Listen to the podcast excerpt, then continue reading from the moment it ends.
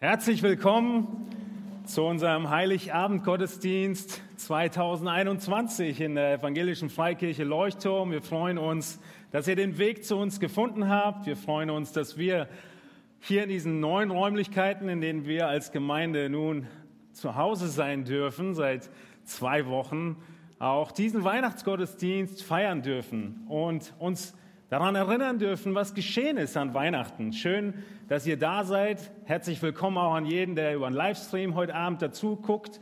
Wir werden äh, gerne auch von euch hören im Nachgang. Nutzt auch da die Möglichkeit, gerne mit uns Kontakt aufzunehmen. Wir dürfen beginnen und einfach uns nochmal zurücklehnen und auf das Instrumental von Stille Nacht hören und dann selbst aktiv werden im gemeinsamen Gesang des ersten Liedes. Música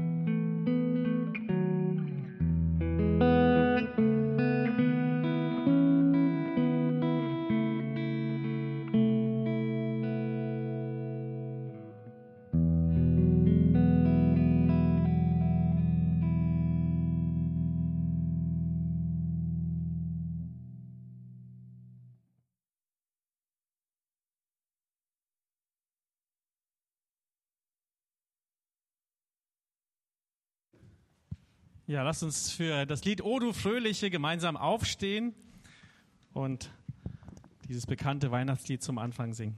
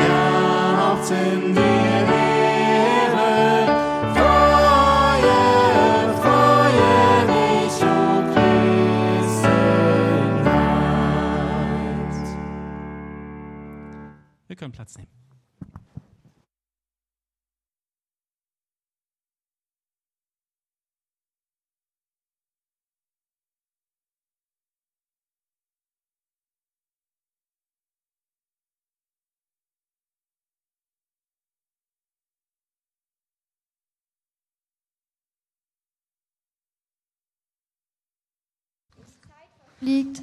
Eure Hausaufgaben zur nächsten Woche sind, eine Präsentation über Weihnachten zu erstellen. Was? Nur eine Woche? Können wir nicht mehr Zeit dafür bekommen? Lars, pass auf, zwischen welchen Zensuren du schwankst. Alles klar, ich sag ja schon nichts mehr. Schon besser. Die da. Ja, endlich, Wollen wir gemeinsam gehen? Ja.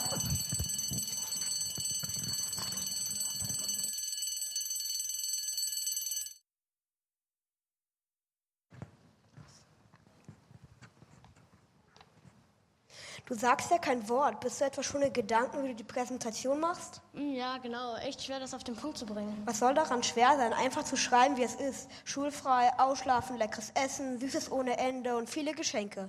Einfach die Wahrheit. Die Wahrheit? Die Wahrheit. Ja klar, danke. Eine Woche später.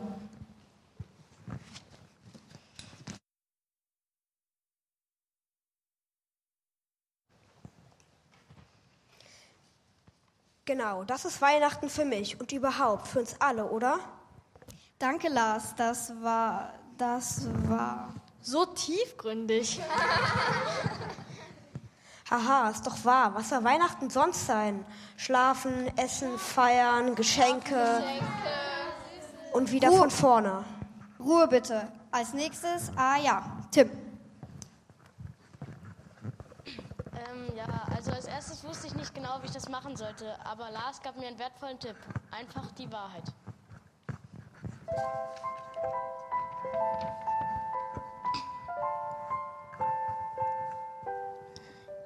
Jedes Jahr um die gleiche Zeit geht es uns um eine Geschichte. Um die Geschichte. Sie lässt überall Licht werden. In Städten, auf Straßen, auf Fußwegen, in Häusern und vor allem in Menschenherzen. Es geht nicht um den schönen Weihnachtsschmuck oder um die vielen Geschenke, sondern um das wunderbarste Ereignis, das jemals geschah. Das, was schon vor Grundlegung der Welt geplant war. Beschlossen aus Liebe und Gnade zu uns Menschen. Erfüllte sich genau hier. Es begann in einer Krippe mit einem Baby. Einem Engel Gottes, einer Jungfrau namens Maria und dem Mann Josef. Es geht um dieses Kind, das Licht ins Dunkel bringt, Freude in Verzweiflung, Frieden in unsere Herzen. Jesus, Gott, der selbst die Herrlichkeit des Himmels verließ und Mensch wurde, um sein Leben am Kreuz zu geben und allen Menschen Vergebung und Versöhnung anbietet. Die Geschichte ist zu wunderbar, um sie zu begreifen, und zu schön und zugleich zu gefährlich, um sie abzuweisen. Das ist Weihnachten. Das ist die Geschichte aller Geschichten. Sie beginnt genau hier, im Wort Gottes.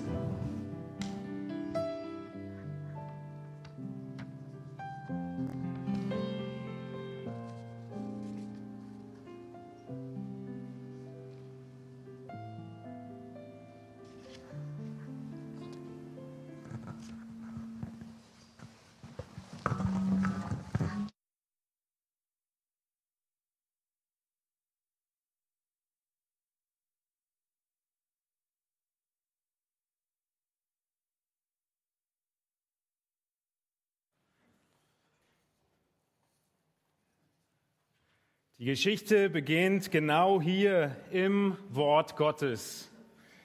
Heute Abend, an diesem Heiligabend, wollen wir uns den Abend hindurch mit vielen Beiträgen gewürzt von verschiedenster Art und Weise und jung und alt Gedanken darüber machen, wer dieser Jesus Christus ist. Nun, wer ist Jesus Christus? Wenn man diese Frage stellt, dann ist die häufigste Antwort wahrscheinlich Gründer einer neuen Weltreligion. Ist er das? Jesus Christus, Gründer einer neuen Weltreligion? Interessante Frage. Ob man nun an ihn glaubt, diesen Jesus, oder nicht, auf alle Fälle, so meint man, landläufig hat er eine neue Religion gegründet. Aber eines der verblüffendsten Dinge, die wir in der Bibel sehen, ist, dass Jesus zwar einige Dinge gesagt hat, die vorher nie jemand gesagt hat, aber die Bibel davon spricht, dass er nicht Urheber einer neuen Religion sei. Tatsächlich war Jesus nicht Pionier, sondern die Antwort. Er war nicht Erfinder, sondern er war die Verwirklichung. Das ist, wie das Matthäusevangelium Jesus präsentiert als den Schlüssel zum Verständnis des Alten Testaments, nicht als neue Wahrheit. Ja, er ist der maßgebliche Ausleger, der Interpret des ganzen Alten Testamentes. Er erklärte all das, was die Juden kannten, von Mose bis Maleachi. Alles von Ehe bis über Ehescheidung, die zehn Gebote, die Bedeutung der Liebe. Jesus, er erläuterte und erklärte all das.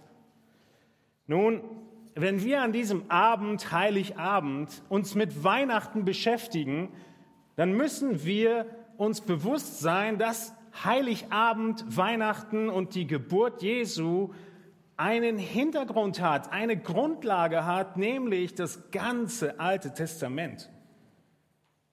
Das ganze Alte Testament der Bibel war schon geschehen.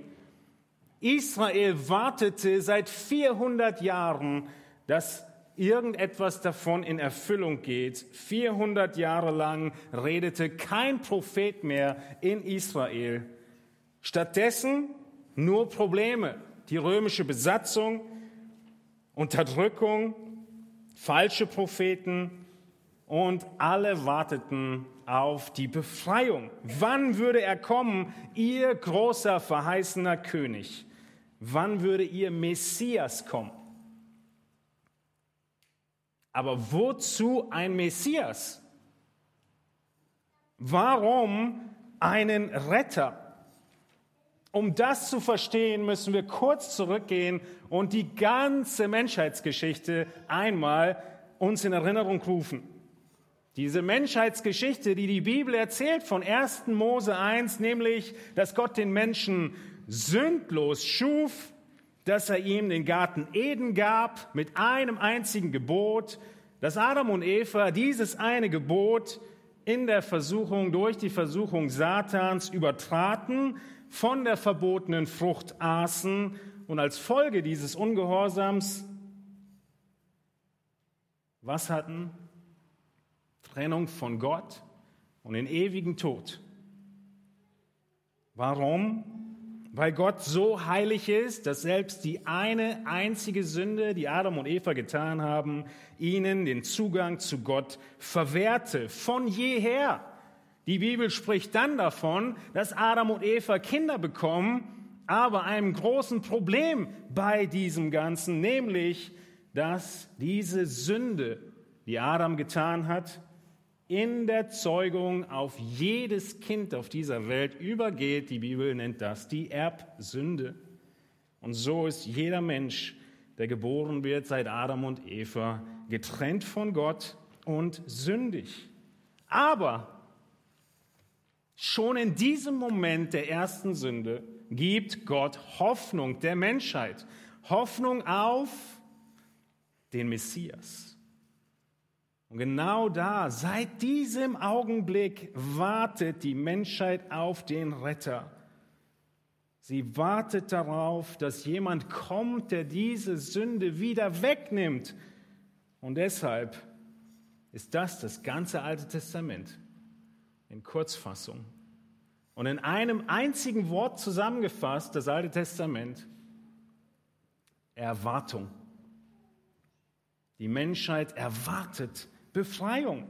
Deshalb ein Messias, weil die Menschheit von Sünde getrennt ist und Vergebung benötigt.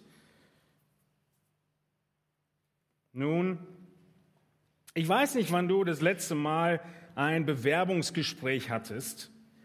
Sehr wahrscheinlich musstest du, bevor du zu diesem Bewerbungsgespräch eingeladen wurdest, deine Bewerbung einreichen. Und ein wichtiger Teil des Bewerbungs, ähm, des Papierkrams für die Bewerbung ist dein Lebenslauf. Warum ein Lebenslauf? Nun, der Arbeitgeber, der dich potenziell einstellen will, er verspricht sich von deinem Lebenslauf sehr viel. Er verspricht sich was? Er verspricht sich zu wissen, ob er jemanden vor sich hat, dem er einen Teil seiner Firma oder seines Betriebs anvertrauen kann. Wenn wir heute Abend davon sprechen, dass ein Mensch, du und ich, unser ganzes Leben, unsere Zukunft, sogar die Entscheidung, wo wir in Ewigkeit sein werden, Himmel oder Hölle, jemandem anvertrauen sollten, dann müssen wir uns auch mit seinem Lebenslauf beschäftigen. Und genau das tut Matthäus, so dass du den Lebenslauf Jesu kennst und die Gewissheit hast, ihm kann ich mein Leben anvertrauen, nicht nur eine Abteilung der Firma. Wir müssen wissen, wo Jesus herkommt, wenn wir irgendwie eine Entscheidung in Bezug auf ihn treffen wollen. Das Gute ist, Jesu Lebenslauf ist vierfach dokumentiert. Im Matthäusevangelium, Markus-Evangelium, Lukas-Evangelium und Johannesevangelium. Ja, Matthäus, er war der Erste, der geschrieben hat. Sein Evangelium soll beweisen, dass Jesus von Nazareth tatsächlich der Erlöser der Menschheit ist, wie er im Alten Testament verheißen war. Nun, die Prophetie war klar, dieser Messias, er musste von Abraham kommen, ein Nachkomme Isaaks sein, Jakobs aus dem Stamm Juda vom König David abstammend. Traf das auch ein? Schlagen wir die Bibel auf. In 1. Mose, äh, Entschuldigung, in Matthäus 1, Vers 1 lesen wir genau das. Geschlechtsregister Jesu Christi, des Sohnes Davids, des Sohnes Abrahams, Abraham zeugte den Isaac, Isaac zeugte den Jakob, Jakob zeugte den Judah und seine Brüder. Ich erspare euch die Verse 3 bis 15, dort kommen weitere Namen im Geschlechtsregister. Bis Vers 16, Jakob zeugte den Josef, den Mann der Maria, von welcher Jesus geboren ist, der Christus genannt wird. Der Lebenslauf Jesu ist in diesem Matthäusevangelium beschrieben, damit du weißt, auf wen du dein Vertrauen zu setzen hast. Und jede Prophetie und die Voraussetzung, wo dieser Messias herkommen sollte, wird von Matthäus argumentiert, bewiesen. Hier bis Vers 16 der ganze menschliche Teil seiner, seines Ursprungs seine Abstammungslinie von Abraham. Nun und dann kommt da dieser Satz in Matthäus 1,16. Josef, der Mann der Maria, von welcher Jesus geboren ist. Dieser Messias ist von Maria geboren. Josef wird genannt als derjenige, der in der Familie den Stammbaum liefert, aber nicht als Vater bezeichnet. Habt ihr schon mal was von der Jungfrauengeburt gehört? Gab es die Jungfrauengeburt? Nun, 2016 befragte ein evangelikale Zeitschrift 1500 Personen und sie haben folgende Schlussfolgerung zur Jungfrauengeburt. Knapp jeder vierte Deutsche glaubt, dass Jesus von einer Jungfrau geboren wurde. Das hat eine repräsentative Umfrage des Meinungsforschungsinstituts INSA Consulere im Auftrag der evangelischen Nachrichtenagentur IDEA ergeben. 44 Prozent der Bürger glauben nicht, dass Jesus von der Jungfrau Maria geboren wurde und jeder fünfte Befragte war sich unsicher. 12 Prozent machten keine Angaben. Soweit diese repräsentative Sichtweise der Deutschen vor fünf Jahren. Doch was sagt die Bibel? Das schauen wir uns gleich an, bevor wir erstmal auf den Kinderchor hören. Bitte schön, Kinder.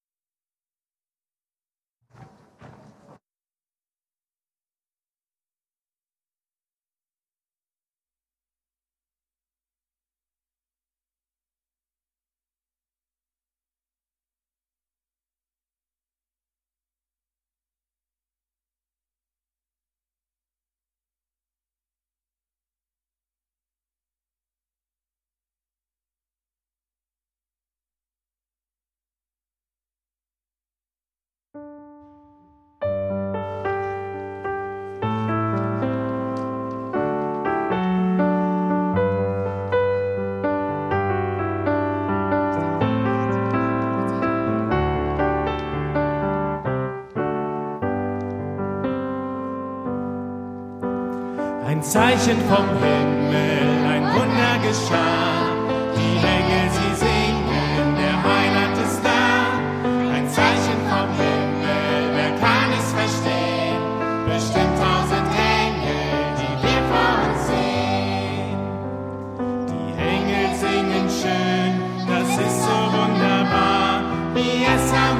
Klingt, für uns ist völlig klar.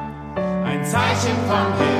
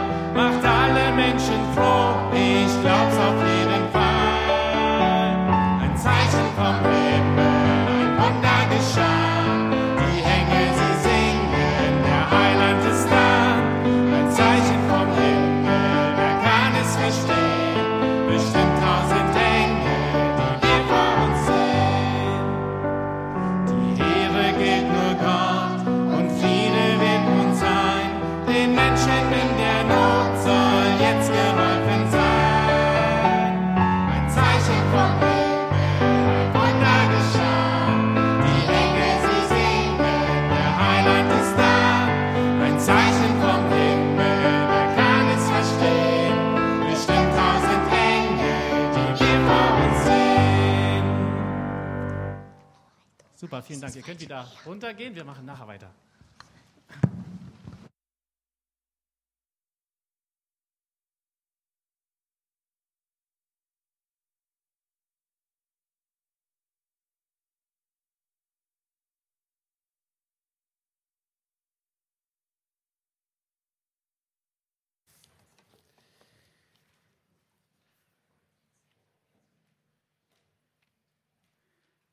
Die Jungfrauengeburt. Was sagt die Bibel? Nun, lasst uns hineinschauen ins Matthäusevangelium. Wir waren gekommen bis Matthäus 1, Vers 16. Schauen wir in Vers 18 hinein. Dort schreibt Matthäus davon, wie die Geburt vonstatten ging. Matthäus 1, 18 heißt es, die Geburt Jesu Christi aber geschah auf diese Weise, als nämlich seine Mutter Maria mit Josef verlobt war, noch ehe sie zusammengekommen waren, erwies es sich, dass sie vom Heiligen Geist schwanger geworden war. Wow, es steht wirklich da. Es steht wirklich da, bevor sie zusammengekommen waren, ehe sie tatsächlich die Hochzeit vollzogen haben, ist Maria schwanger geworden vom Heiligen Geist. Wer ist Jesus Christus? Die erste Antwort, die wir hier in diesem Vers finden, ist, Jesus ist Gott, denn er ist von Gott selbst gezeugt. Wenn Jesus einen menschlichen Vater gehabt hätte, würde das ganze, die ganze Prophetie in sich zusammenbrechen, Jesus und die Bibel und Gott selbst wären unglaubwürdig, weil die Bibel beanspruchte, dass der Messias Gottes Sohn sei. Schon 2000 Jahre vor der Geburt hat Gott das verheißen im Psalm 2. Jesus ist völlig Mensch und völlig Gott. Völlig Mensch durch die Geburt, durch Maria und völlig Gott durch die Zeugung seines Vaters durch das Wirken des Heiligen Geistes. Der Ursprung Jesu, er wird hier in Matthäus beschrieben. Wenn Matthäus sagt, die Geburt geschah auf diese Weise, dann ist das eine andere Formulierung dafür, das ist der Ursprung von Jesus. Die ersten 17 Verse der Ursprung menschlicher Natur und jetzt in Vers 18 der göttliche Ursprung, die göttliche Natur. Nun, was ist die menschliche Seite der göttlichen Zeugung? Äh, gibt's das? Die menschliche Seite der göttlichen Zeugung natürlich ist Maria, die Mutter Jesu. Sie ist mit Josef verlobt und Josef ein gerechter Mann, Maria eine gottesfürchtige junge Frau. Nach damaliger Tradition die beiden erst 13, 14 Jahre alt. Zu dieser Zeit hat man die Pärchen einander verlobt. Sie haben in der Regel genau ein Jahr gewartet und dann geheiratet. Die beiden zeigen großen Glauben an Gott. Maria wird schwanger. Nun wollen wir ein bisschen in die wissenschaftliche Erläuterung hineingehen dieser göttlichen Zeugung. Der Text lautet, es erwies sich, dass sie vom Heiligen Geist schwanger geworden war.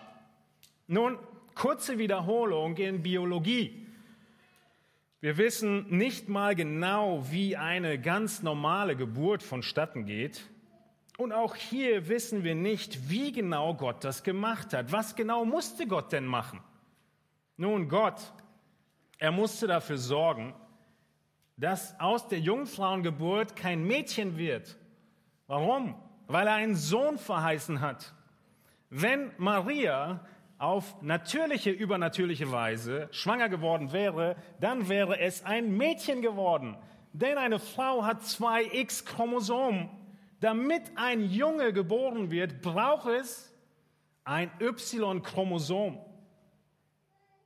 Die Jungfrauengeburt ohne irgendeinen äußeren Eingriff ist unmöglich, dass ein Junge geboren wird. Denn das Y-Chromosom fehlt. Es muss vom Mann kommen, sonst wird es ein Mädchen. In Lukas 1 fragt Maria den Engel genau deshalb. Ich weiß nicht, ob sie schon so viel Bio hatte, aber sie fragt, wie kann das sein, dass ich, da ich von keinem Mann weiß? Und der Engel antwortete ihr, der Heilige Geist wird über dich kommen und die Kraft des Höchsten wird dich überschatten. Darum wird auch das Heilige, das geboren wird, Gottes Sohn genannt werden. Und siehe, Elisabeth, deine Verwandte, hat auch einen Sohn empfangen in ihrem Alter und ist im sechsten Monat, sie, die vorher unfruchtbar genannt wurde. Und drittens, auf, als Antwort darauf, wie das geschehen kann, denn bei Gott ist kein Ding unmöglich. Das ist die wissenschaftliche Antwort auf die Jungfrauengeburt. Ein übernatürliches Schöpfungshandeln Gottes, denn er musste dieses Y-Chromosom neu schaffen. Aber wenn Gott die Welt in sechs Tagen schaffen kann und in diesen sechs Tagen alles Grüne, alle Tiere, das Licht, alle Planeten, wieso kann er dann nicht auch ein jungfräuliches Mädchen ohne Geschlechtsverkehr schwanger werden lassen?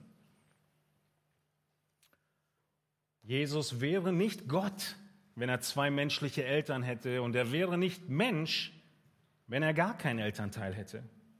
Also ist Jesus 100% Gott und 100% Mensch, von Gott gezeugt, durch Maria geboren. Jesus ist Gott, weil Gott ihn gezeugt hat. Das ist der erste wichtige Punkt heute Abend. Und der zweite ist, Er ist Gott und Menschen haben ihn angezweifelt. Nun, was geht wohl einem Verlobten durch den Kopf, wenn er mitbekommt, dass seine Verlobte ihm offenbart, sie sei schwanger?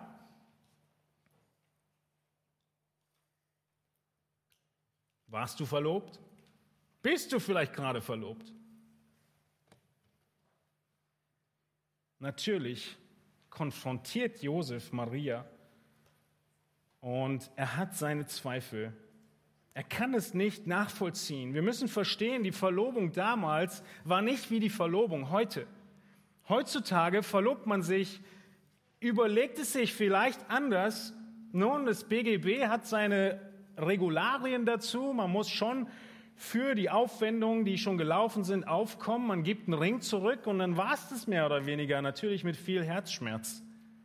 In der Welt damals war die Verlobung ganz anders. Die Verlobung bedeutete dasselbe wie heute, die Hochzeit. Eine Verlobung, so spricht die Schrift, konnte nur noch geschieden werden. Das heißt, in der damaligen Kultur war es eigentlich so fest wie heute die standesamtliche Hochzeit. Josef, er hat guten Charakter, er ist schockiert, er weiß nicht, was er tun soll, aber er möchte diese Verlobung vorsichtig auflösen. In Matthäus 1,19, dem nächsten Vers, lesen wir davon, aber Josef, ihr Mann, der gerecht war und sie doch nicht der öffentlichen Schande preisgeben wollte, gedachte sie heimlich zu entlassen. Er wollte sie nicht bloßstellen, er wollte die unauffällige Version wählen und sie einfach des Nachts verlassen. Nach den leichten Geboten der damaligen Zeit, nicht der öffentlichen Schande preisgeben. Nun, er schläft im Nachdenken ein und erinnere dich nochmal, Jesus ist Gott, weil er von Gott gezeugt ist aber er ist auch Gott und von Menschen angezweifelt. Vielleicht kannst du diese Sache mit der Jungfrauengeburt auch nicht ganz glauben. Aber sei getrost, selbst der Verlobte von Maria konnte es nicht glauben. Er wurde absolut aus der Bahn geworfen und wollte sich von ihr trennen lassen. Und deshalb bekräftigt Gott dem Josef, dass dies der Wahrheit entspricht. Er räumt die Zweifel bei Josef aus, indem er Josef im Traum einen Engel schickt. Das ist das Dritte. Jesus ist nicht nur durch Gott gezeugt, von Menschen angezweifelt, sondern drittens auch durch Engel bekräftigt. Wir lesen davon in Matthäus 1, Vers 20 und 21.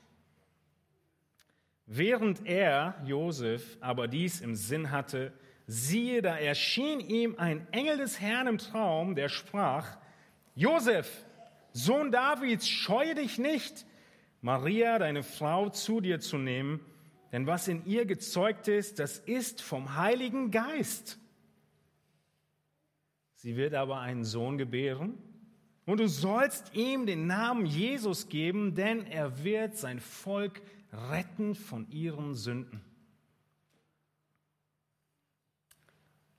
Der 13-jährige Jude, der Josef war, dem klingelten sofort die Erinnerungsglocken.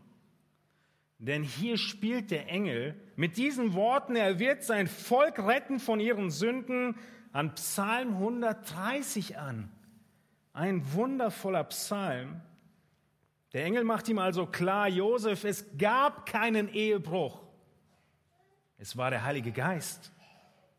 Josef, es wird ein Sohn Geburtsvorsorge ohne Ultraschall. 100% sicher. Und Josef, er wird Jesus heißen, weil er das Volk von den Sünden retten wird. In Psalm 130 heißt es, dem Zitat von dem Engel, aus der Tiefe rufe ich zu dir, o Herr, Herr, höre meine Stimme, Lass deine Ohren aufmerksam sein auf die Stimme meines Flehens. Wenn du, o oh Herr, Sünden anrechnest, Herr, wer kann bestehen? Aber bei dir ist Vergebung, damit man dich fürchte. Ich harre auf den Herrn, meine Seele hart und ich hoffe auf sein Wort. Meine Seele hart auf den Herrn, mehr als die Wächter auf den Morgen, mehr als die Wächter auf den Morgen. Israel, hoffe auf den Herrn, denn bei dem Herrn ist die Gnade und bei ihm ist Erlösung in Fülle. Und hier kommt das Zitat, ja, er wird Israel erlösen von allen seinen Sünden. 2000 vor Christus geschrieben und prophezeit. Maria, ahntest du?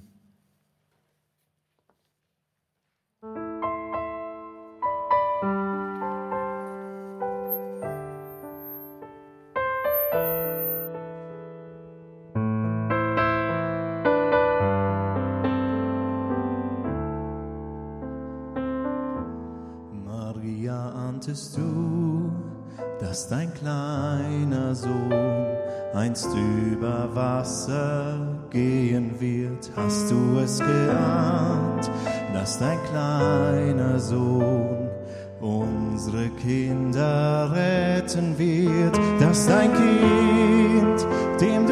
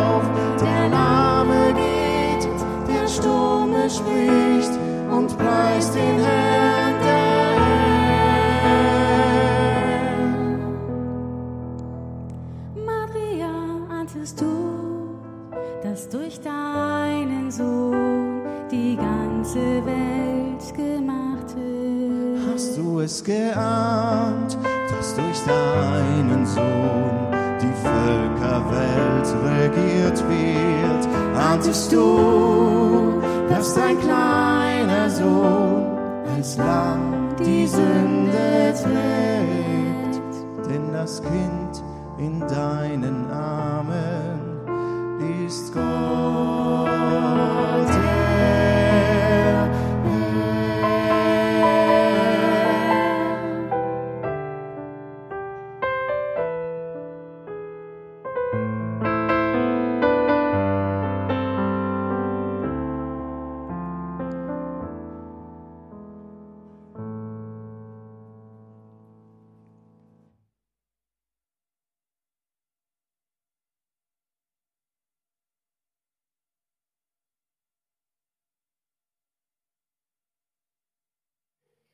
Wer ist Jesus Christus?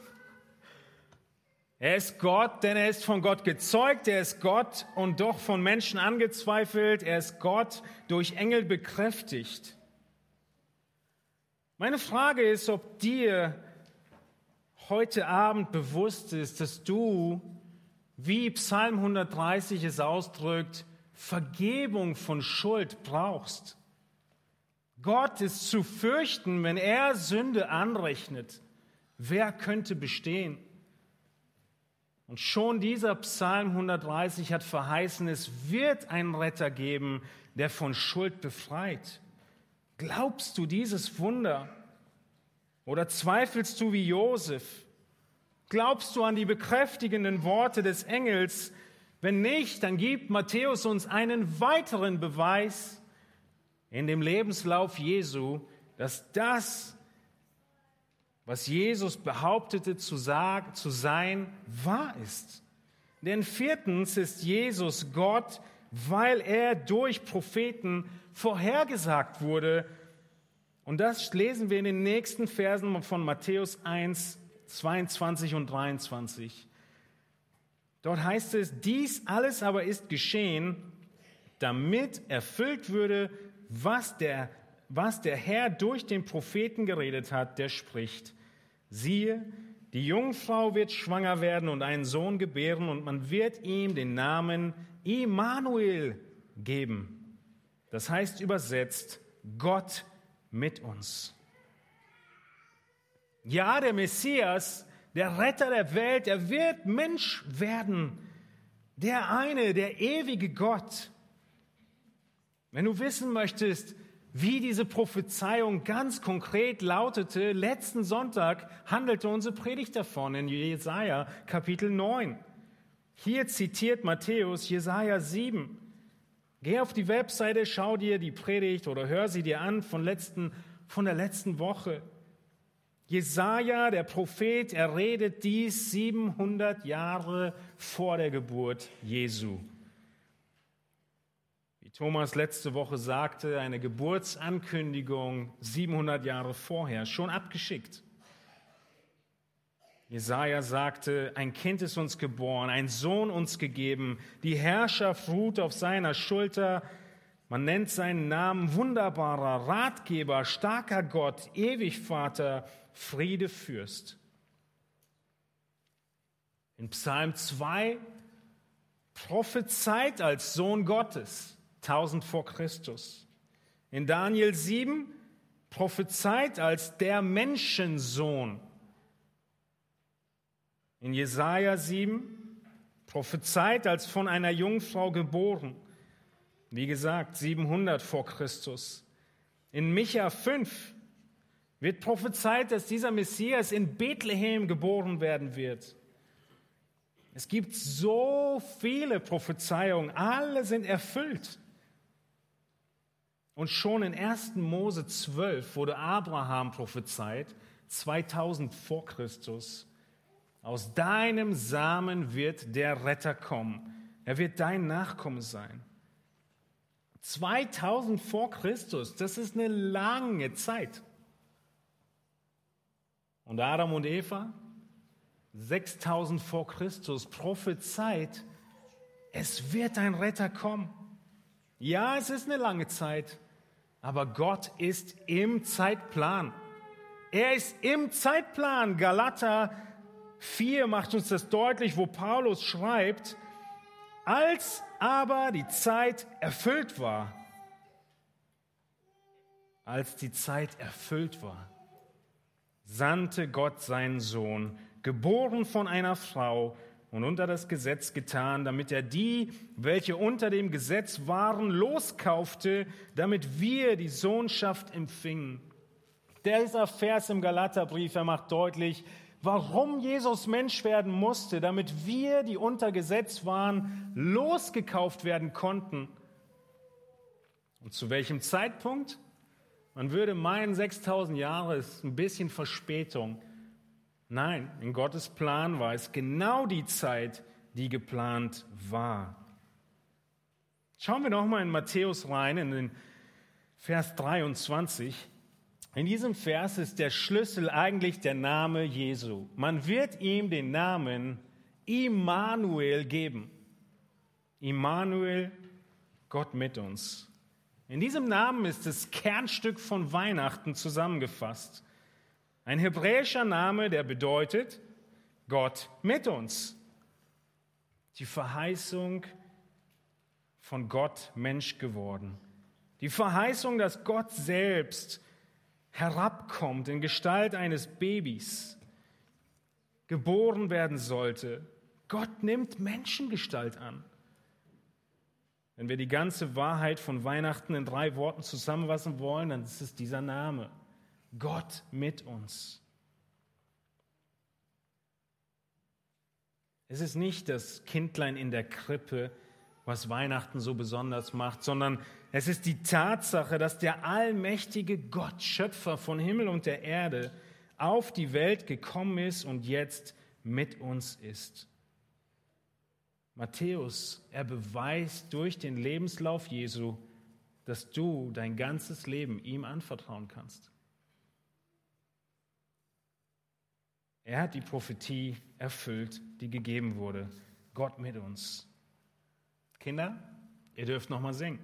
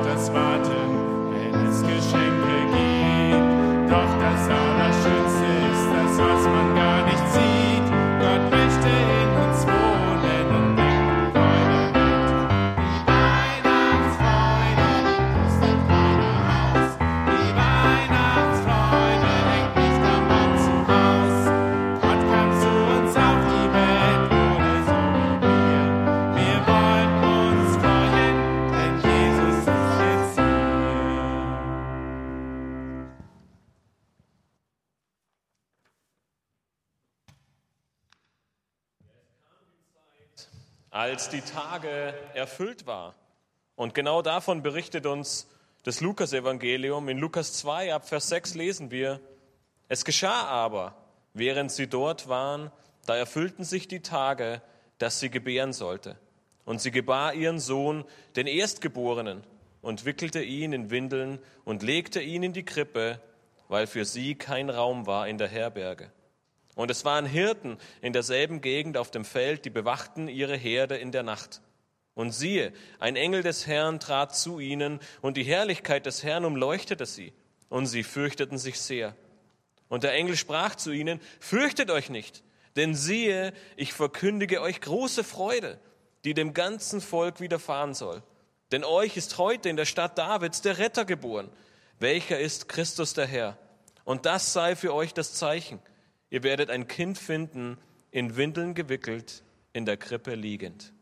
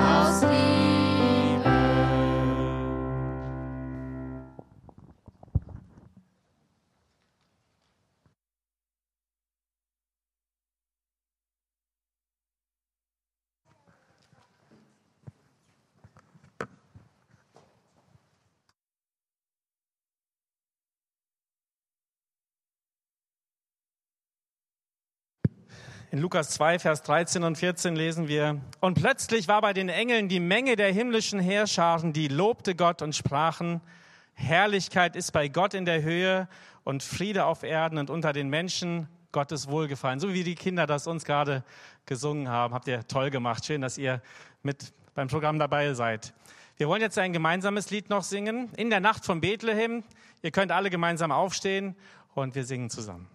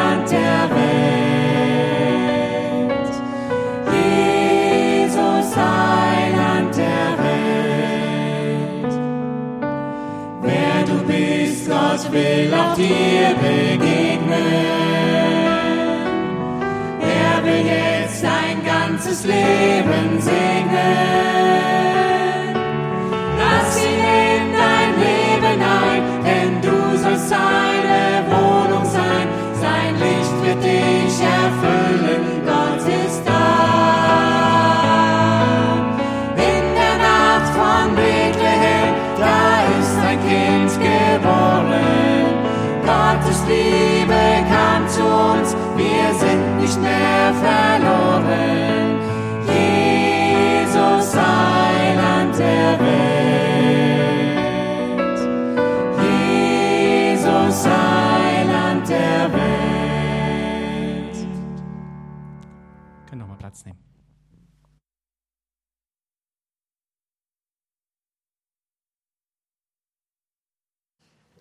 Ja, dieser Retter, er kam nun endlich zur Welt. Die Engel, sie bezeugten dies den Hirten auf dem Feld. Und wir lesen in Lukas 2 ab Vers 15 weiter, was geschah, nachdem die Engel gegangen sind. Wir lesen, und es geschah, als die Engel von ihnen weg in den Himmel zurückgekehrt waren, da sprachen die Hirten zueinander, lasst uns doch bis nach Bethlehem gehen und die Sache sehen, die geschehen ist. Die Sache, die der Herr uns verkündet hat. Und sie gingen eilends und fanden Maria und Josef dazu das Kind in der Krippe liegend. Nachdem sie es aber gesehen hatten, machten sie überall das Wort bekannt, das ihnen über dieses Kind gesagt worden war. Der Heiland, der war nun endlich da und sie verkündeten diese frohe Botschaft jedem, den sie trafen. Doch nicht nur die Hirten, sie kamen und, und gingen, um diese wichtige Botschaft weiterzugeben. Nein, selbst Weisen aus dem Morgenland, viele, viele, viele Stunden entfernt, Monate des Reitens und des Weges, sie kamen, um diesen Heiland zu sehen und um ihn anzubeten. Und von diesen Weisen handelt unser nächstes gemeinsames Lied, was wir jetzt gerne singen möchten.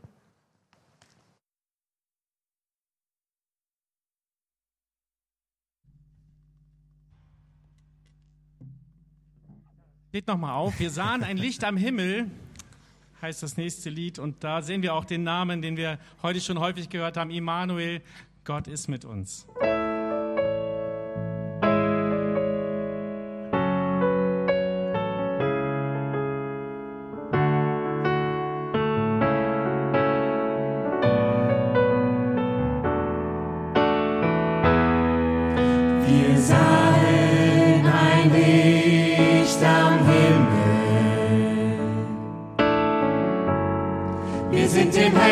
shine.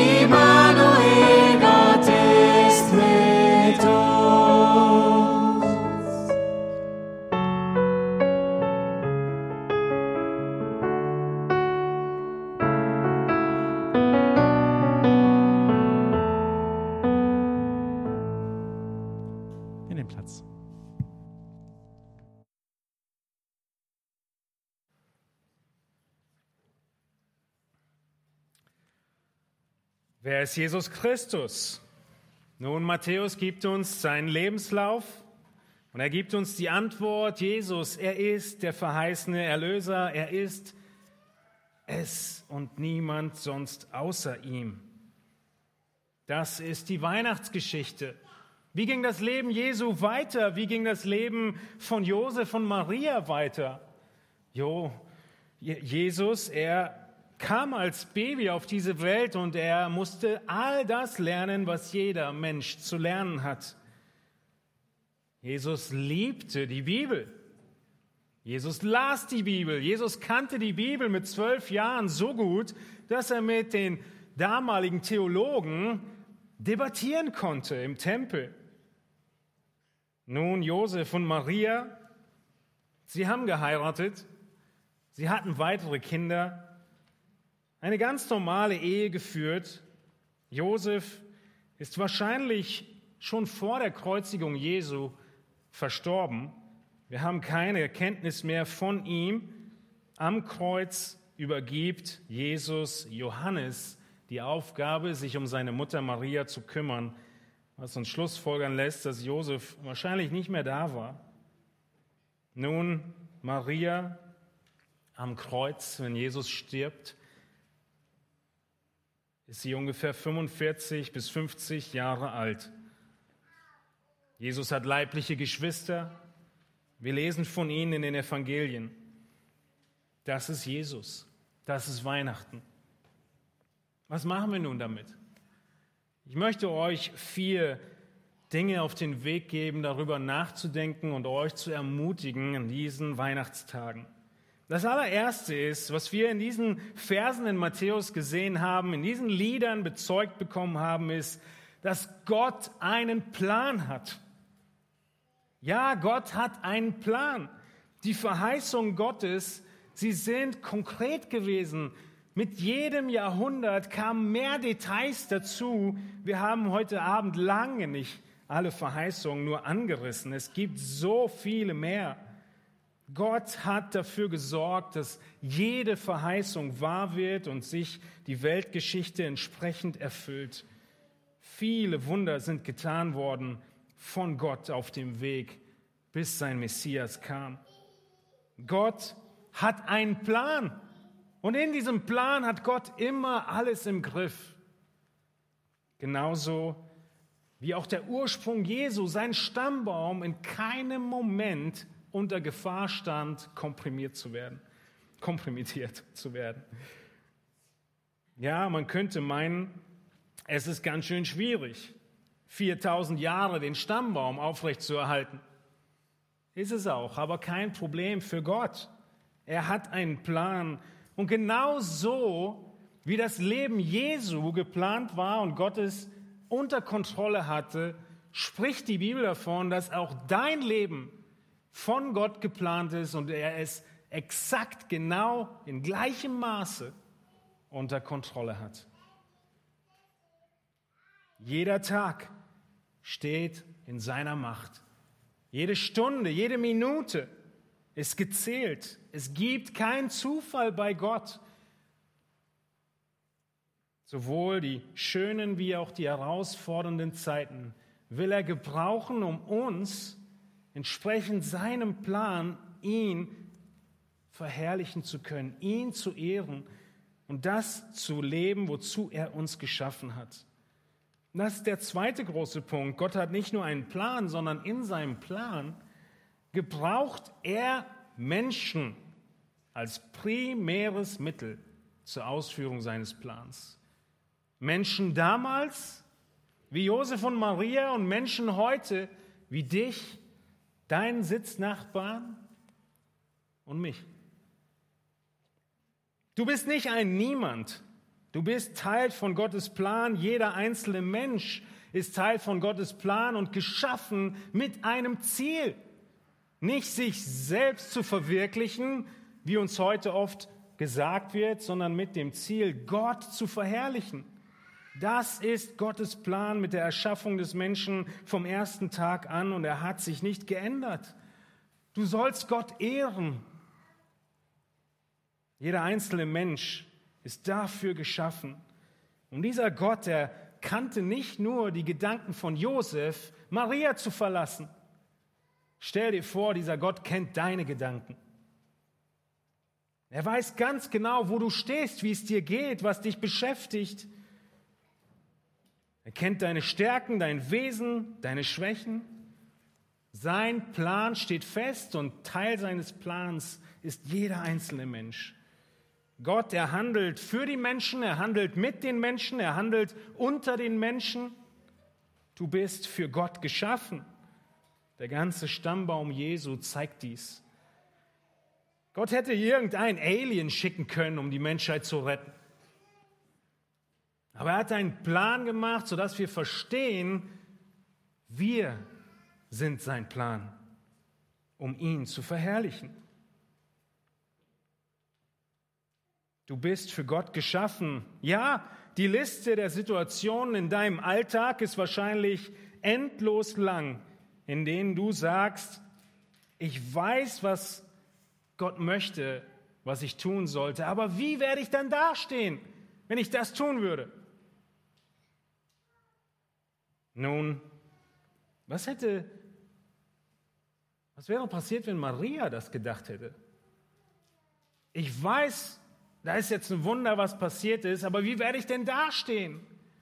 Maria hat ihr ganzes Leben lang die Schmach getragen, ein uneheliches Kind zur Welt gebracht zu haben. Das ist, was die Nachbarn ihr untergejubelt haben. Das ist das, was selbst Josef zuerst dachte. Wer weiß, ob Gott sein Wort hält? Doch er hält es. Er ist souverän, er ist allmächtig und er gebraucht die menschlichen Mittel und Wege als Teil seines festen Ratschlusses und Ziels. Es geht um Gottes Reich, es geht um seinen Namen, um seine Ehre. Was musst du opfern, um das zu tun, was Gott möchte? Maria und Josef haben ihre Opfer gebracht. Nein, die Bibel spricht nicht davon, dass dein Leben hier auf Erden einfacher laufen wird, wenn du unter Jesu Autorität stehst, aber es wird ein ewiges Ziel haben. In Epheser 2, Vers 10 lesen wir davon, dass Gottes Plan mit uns Menschen Hand und Fuß hat und dich mit beinhaltet. Epheser 2,10 lautet, denn wir sind seine Schöpfung, erschaffen in Christus Jesus zu guten Werken, die Gott zuvor bereitet hat, damit wir in ihnen wandeln sollen. All das, was du heute Abend in Erinnerung gerufen bekommen hast zur Geschichte Jesu, soll dich erinnern daran, dass Gott auch mit dir einen Plan hat und du genauso minutiös wie Josef und Maria diesen Plan verfolgen solltest um einen größten Segen zu erleben und in dieser Welt zu sein. Nein, er ist nicht einfach, er ist nicht ohne Schwierigkeiten, aber er hat Wert in Ewigkeit. Also Gott ist ein Gott, der einen Plan hat. Und zweitens ist das Mittel Gottes die Menschen. Drittens möchte ich euch heute Abend mitgeben, sind Gottes Verheißungen immer präzise und treten zu 100 Prozent ein. Gottes Verheißungen sind präzise, nicht vage, nicht allgemein wie das Horoskop der Zeitung. Kann für jeden und überall irgendwie zutreffen. Oder der Glückskeks. Jede erfüllte Prophezeiung der Vergangenheit, sie stellt Gottes Treue unter Beweis und seine Allmacht. Und du bist aufgerufen zu glauben. So wie Hebräer 11 Glauben definiert. Es ist aber der Glaube ein Beharren auf dem, was man hofft, eine Überzeugung von Tatsachen, die man nicht sieht. Ja, Tatsachen, die wir nicht sehen. Und dennoch eine absolute Überzeugung, ein Beharren darauf, weil Gott treu ist. Und das, was wir heute Abend in Erinnerung gerufen bekommen haben, soll dich ermutigen. Erinnere dich an Gottes Treue, an seine Verheißungen und klammer dich an sie. Weihnachten beweist Gottes Treue. Die erste Verheißung hat Gott Adam und Eva 6000 vor Christus gegeben. 6000 Jahre hat die Menschheit auf den Erretter gewartet. Du musst vielleicht nicht mal mehr 60 Jahre warten, bis du die Herrlichkeit des Himmels siehst. Die Verheißung ist treu. Lasst uns warten und ihr entgegengehen. Sie wird exakt eintreten. Genauso wie die Verheißung des Himmels zu 100 Prozent eintreten wird für jeden, der glaubt, genauso wird aber auch seine Warnung eintreten die Warnung Gottes, die Warnung und klare Wahrheit Gottes in der Bibel, dass der Lohn der Sünde der Tod ist. Die Warnung an Adam und Eva, wenn ihr von dieser Frucht essen werdet, werdet ihr gewiss sterben. Sie ist genau so eingetreten. Und das ist der vierte Punkt, den ich dir heute Abend mitgeben möchte, dass du darüber nachdenkst, dass Gott einen einzigen Retter geschickt hat, einen Weg geschaffen hat, um dieser Warnung zu entgehen. In Apostelgeschichte 4 lesen wir davon, wie die Apostel nach Jesu Auferstehung genau diese Predigt halten. Es gibt nur einen Mittler und dieser heißt Jesus Christus. Gott selbst, durch die Jungfrau Maria geboren, als Mensch Gott, hat er die Strafe Gottes, den Zorn Gottes auf sich genommen, damit alle, die auf ihn vertrauen, ewig gerettet werden. Das ist die Botschaft des bekanntesten Verses in der ganzen Bibel. Was ist es? Johannes 3:16. Der bekannteste Vers der Bibel lautet genau so, denn so hat Gott die Welt geliebt, dass er seinen eingeborenen Sohn gab, damit jeder, der an ihn glaubt, nicht verloren geht, sondern ewiges Leben hat. Wenn Immanuel heißt Gott mit uns, dann heißt es auch, Gott ist nicht mehr gegen uns. Christus ist deine einzige Chance dass Gott nicht mehr gegen dich ist. 1. Petrus 3 spricht davon, wie Jesus das vollbracht hat. Es heißt dort, denn auch Christus hat einmal für Sünden gelitten, der Gerechte für die Ungerechten, damit er uns zu Gott führte. Und er wurde getötet nach dem Fleisch, aber lebendig gemacht durch den Geist. Jesus kam ja, als Kind in der Krippe, aber er kam, um am Kreuz zu sterben. Er kam, um einmal als Gerechter für die Ungerechten zu sterben. Getötet nach dem Fleisch, kein Zweifel daran, dass er nach drei Tagen stinkt und wirklich tot ist, aber aufersteht und unter Beweis stellt, dass er den Tod besiegt. Was ist an diesem Glauben so dran? Wie passiert das? Es ist genauso, wie wenn du dir vorstellen würdest, einen schweren Herzfehler zu haben. Ein Herzfehler, der garantiert zu deinem baldigen Tod führen wird.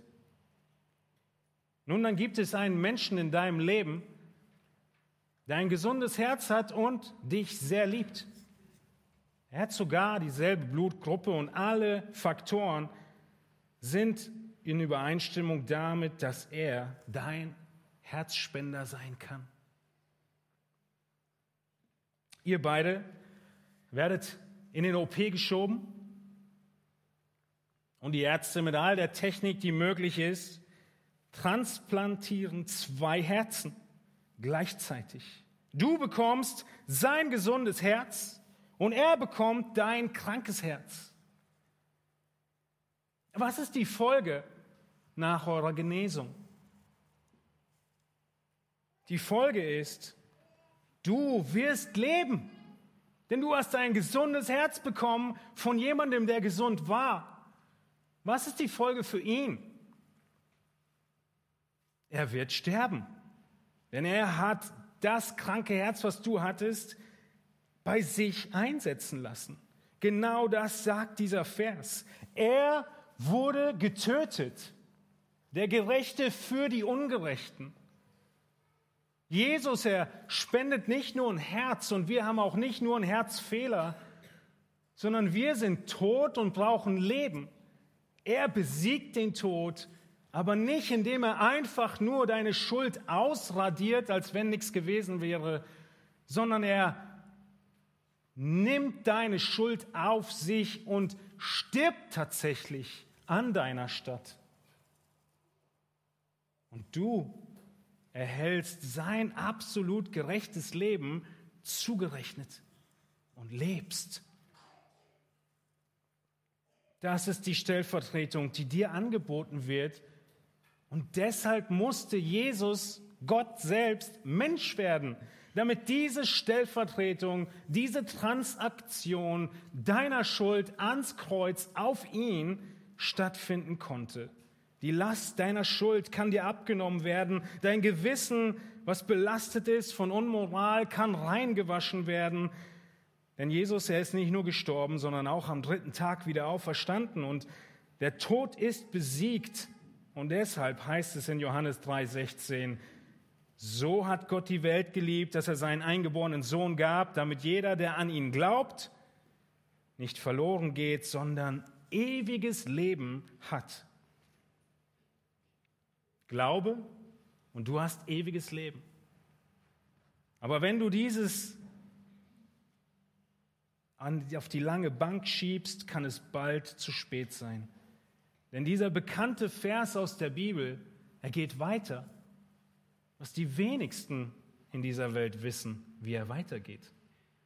Johannes 3,16 ist nicht der Schlusspunkt, sondern es lautet dann weiter in Johannes 3,17 und 18, denn Gott hat seinen Sohn nicht in die Welt gesandt, damit er die Welt richte, sondern damit die Welt durch ihn gerettet werde. Das war der Auftrag Jesu. Vers 18, wer an ihn glaubt, wird nicht gerichtet. Wer aber nicht glaubt, der ist schon gerichtet, weil er nicht an den Namen des eingeborenen Sohnes Gottes geglaubt hat. Wer nicht glaubt, ist schon gerichtet. Und Vers 19, darin aber besteht das Gericht, dass das Licht in die Welt gekommen ist und die Menschen liebten die Finsternis mehr als das Licht, denn ihre Werke waren böse. Die Bibel spricht davon, dass jeder Mensch, der geboren wird, auf dem Weg ins Gericht ist, es sei denn, er glaubt und wird gerettet. Die Bibel spricht davon hier in Vers 19, dass jeder einzelne Mensch die bösen Werke mehr liebt, als das Licht Gottes in sein Leben hineinstrahlen zu lassen und mit der Sünde konfrontiert zu werden, die wir uns aufgehäuft haben. Und deshalb denk an Johannes 3:16. Jeder, der glaubt, wird gerettet. Du kannst vom Tod zum Leben übergehen. Glaubst du das? Denk darüber nach, lies die Bibel, studiere die Schrift. Wir haben hier am Ausgang und auch dort am Ausgang kleine Geschenke für jeden von euch vorbereitet. Auch das Lukas-Evangelium ist dabei. Das zweite, der zweite Zeugenbericht, oder der dritte so gesehen, von Lukas, gebürtig ein Arzt. Mit Präzision schreibt er über das Leben Jesu. Nimm es mit, lies zu Hause, wie die Geschichte weitergeht und sei dir gewiss, die Bibel hat Antwort auf deine Fragen. Oder bleib zum Gespräch zurück, wir haben auch heute Abend noch Zeit. Lass uns einige Minuten nehmen und stell deine Fragen. Was für eine Weihnachten. Gott wird Mensch. Gott mit uns. Und wenn Gott mit uns ist, ist er nicht mehr gegen uns. Aber das ist, was wir glauben müssen. Lass uns zum Abschluss stille werden und beten. Wir haben dann noch drei Lieder, mit denen wir den Aus Abend ausklingen lassen. Das erste wird nochmal ein Gitarrenstück sein, in dem wir nachdenken können über alles, was wir gehört haben. Ich bete mit uns. Herr Jesus Christus, auch heute Abend wollen wir dich anbeten, denn du allein bist würdig, angebetet zu werden. Herr Jesus Christus, wir denken heute Abend daran, dass du, der du Gott warst und alles im Himmel hattest, die völlige Herrlichkeit aus Liebe zu uns Menschen und aus Gehorsam zu deinem Vater Mensch geworden bist. Noch nicht mal eine Herberge wurde gefunden, du hast alles verlassen. Wie Paulus sagt, du bist arm geworden, damit wir reich würden. Du bist Mensch geworden, damit du uns erlöst und wir wieder Zugang zum Himmel bekommen könnten. Und Herr, wir wollen an deiner Stelle Botschafter sein und verkünden, dass jeder, der glaubt an diesen Namen Jesus Christus, an dein Werk gerettet werden wird. Und wir beten darum, dass du, unser Gott, durch dein Wort und das Wirken deines Heiligen Geistes Antwort schenkst auf all die Fragen und die ganze Sehnsucht in uns gefüllt werden möge, durch dich, unseren Schöpfer, unseren Herrn und unseren Retter. Mögest du geehrt werden. Amen.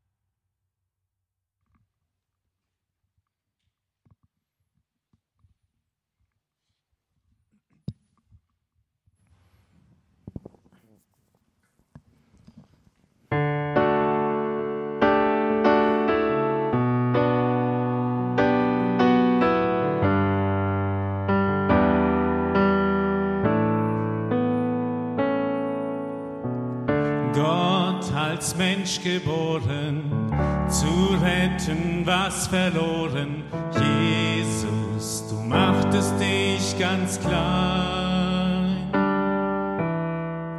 Wie groß ist dein Erbarmen, du lagst in Mutterarmen, um Mensch wie wir zu sein. Mensch, doch ohne Sünde, gehorsam bis zum Ende. Jesus, vollkommen rein und gut. Du ließest dich verhaften, misshandeln und verachten und gabst für uns dein Blut.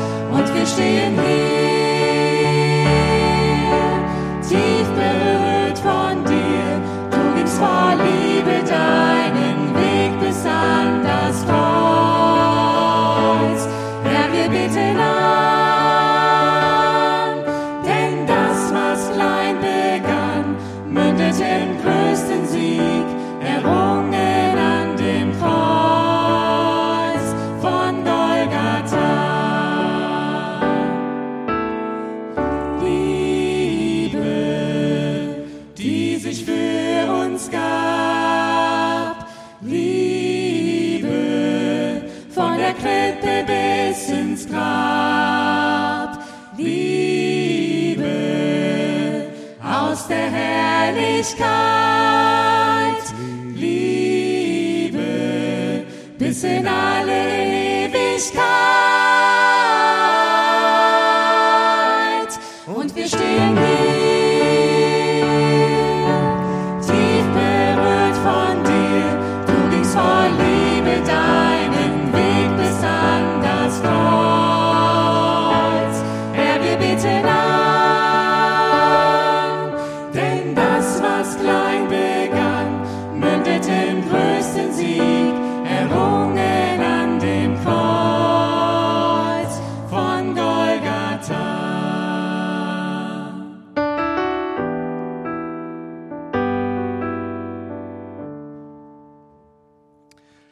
Lasst uns zum Abschluss noch gemeinsam singen. Freue dich, Welt, dein König naht. Steht noch mal mit uns auf. Wir singen zusammen.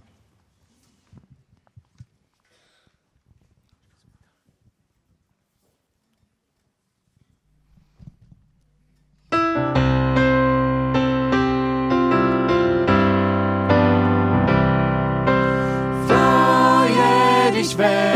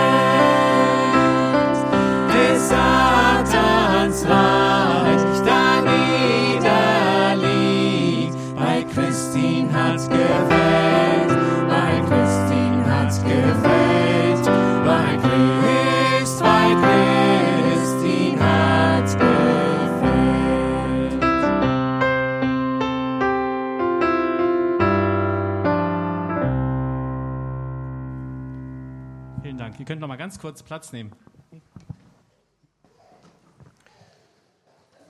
Ja, wir sind am Ende des Weihnachtsgottesdienstes angekommen. Wie Theo schon sagte, ihr dürft euch gerne an den beiden Ausgängen ein Geschenk mitnehmen. Es gibt Geschenke für Erwachsene und für Kinder. Es wird nicht allzu schwer sein, für die Kinder herauszufinden, was für welche ist. Es gibt äh, Zuckerstangen für die Kinder. Viele haben sie schon gesehen und äh, freuen sich schon darauf. Es gibt äh, Geschenke für kleinere Kinder und für größere Kinder, aber auch ähm, für euch Erwachsene. Ihr dürft gerne auch noch ein bisschen hier bleiben. Wenn ihr Fragen habt, dann äh, stellt die Fragen. Wir haben äh, Punsch für euch vorbereitet, sowohl im Innenhof, an Tischen, für alle, die es wirklich traditionell möchten, ein bisschen kälter, wenn es heißen Punsch gibt. Für alle, die es nicht ganz so kalt mögen, es wird auch hier drin die Möglichkeit geben, aber auch draußen. Und wenn äh, die Zeit und die Fragen äh, nicht reichen und es noch viel mehr Fragen gibt, dann möchten wir euch auch herzlich einladen, in zwei Tagen am Sonntag dabei zu sein. Wenn ihr euch vielleicht während den kurzen Ausschnitten durch das Neue Testament hindurch die Frage gestellt habt, wer sind diese Weisen überhaupt? Wo liegt denn das Morgenland? Und wie hat all das zusammen irgendetwas miteinander zu tun? Dann kommt gerne Sonntag um 10.30 Uhr hier zu unserem Gottesdienst. Wir werden weiter fortfahren mit diesem Thema und uns noch ein bisschen mit Weihnachten beschäftigen und uns Gedanken darüber machen, wer die Weißen sind, wo das Morgenland ist und warum diese Männer diesen weiten, weiten Weg auf sich genommen haben, um irgendein Kind in Bethlehem zu begrüßen, ja anzubeten. Nun, wir wissen schon, dass dieses Kind niemand anderer ist als der Retter selbst, aber dennoch seid ihr herzlich eingeladen für alle die, die im Livestream dabei waren und nicht die Möglichkeit haben, am Sonntag hier dabei zu sein. Auch am Sonntag wird der Gottesdienst live ähm, online zur Verfügung stehen. Von daher möchten wir euch in diesem Sinne ein gesegnetes Weihnachtsfest wünschen, äh, mit vielen Gedanken daran, dass es nicht nur um die Geschenke und einen Baum geht, sondern um die Tatsache, uns einmal im Jahr mindestens, hoffentlich auch öfter, daran zu erinnern, dass der Retter der Welt in diese Welt gekommen ist. Von daher gesegnete Weihnachtsfeiertage und äh, gerne noch bei weiteren Gesprächen drinnen und draußen zum Punsch und ein paar Geschenke für euch. Gottes Segen und hoffentlich bis Sonntag.